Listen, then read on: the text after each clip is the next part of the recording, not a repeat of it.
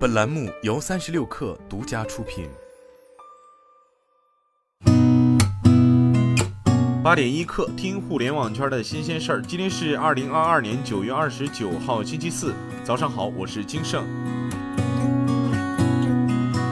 据证券时报报道，近日有企业使用娃哈哈名义宣传推广娃毛酱香白酒。对此，杭州娃哈哈集团有限公司昨天发布声明称，该公司未参与娃毛白酒的生产、销售、推广等任何活动，也未向该产品提供过品牌、企业名称等任何授权。该产品及其生产企业与杭州娃哈哈集团有限公司无关。该公司已向相关涉事方发出律师函，要求其立即停止不当宣传，并保留追求其法律责任的权。利。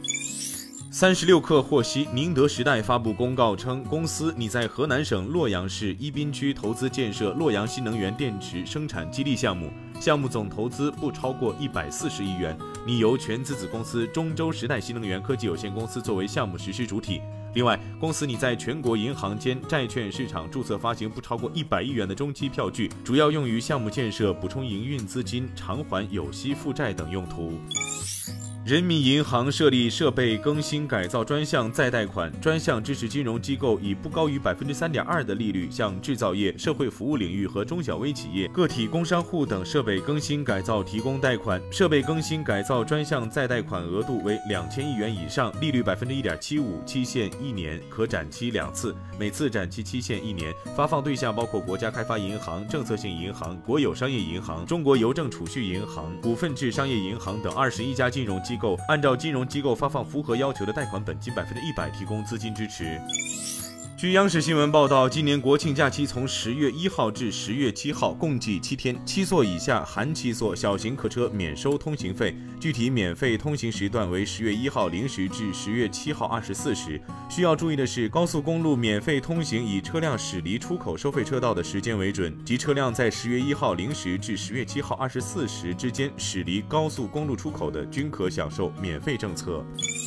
据中新经纬报道，针对奔驰车机推送广告一事，奔驰汽车客服回应表示，弹窗广告一定不是奔驰车机系统自己弹出的，可能是借助第三方软件弹出的。奔驰车机系统本身不会植入任何广告，是不会有广告弹出的，因为车机的系统就是控制车辆的。如果是直接弹出来的广告，可能是车主打开了第三方软件。据客服介绍，若车主下载了 A 软件，而 A 软件与奔驰有合作，那么下载了 A 软件的设备都会有广告弹出。若要拒绝弹出，将 A 软件关闭即可。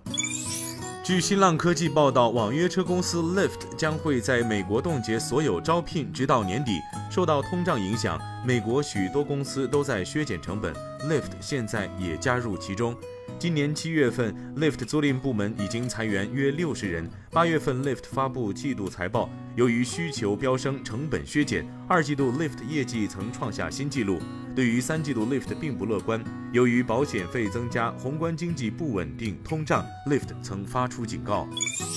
据 TechWeb 报道，美国交通部周二表示，已批准在五十个州、华盛顿特区和波多黎各自治邦建造电动汽车充电站的计划，覆盖约七点五万英里，约合十二点零七万公里高速公路。美国去年通过的一万亿美元基础设施法案包含拨款近五十亿美元，用于帮助各州在五年内沿洲际高速公路建设电动汽车充电站。美交通部表示，各州现在可以获得超过十五亿美元的资金来帮助制造电动汽车充电站。本月早些时候，白宫宣布已经批准了三十五个州提交的建设电动汽车充电站计划。今天咱们就先聊到这儿，我是金盛八点一刻，咱们明天见。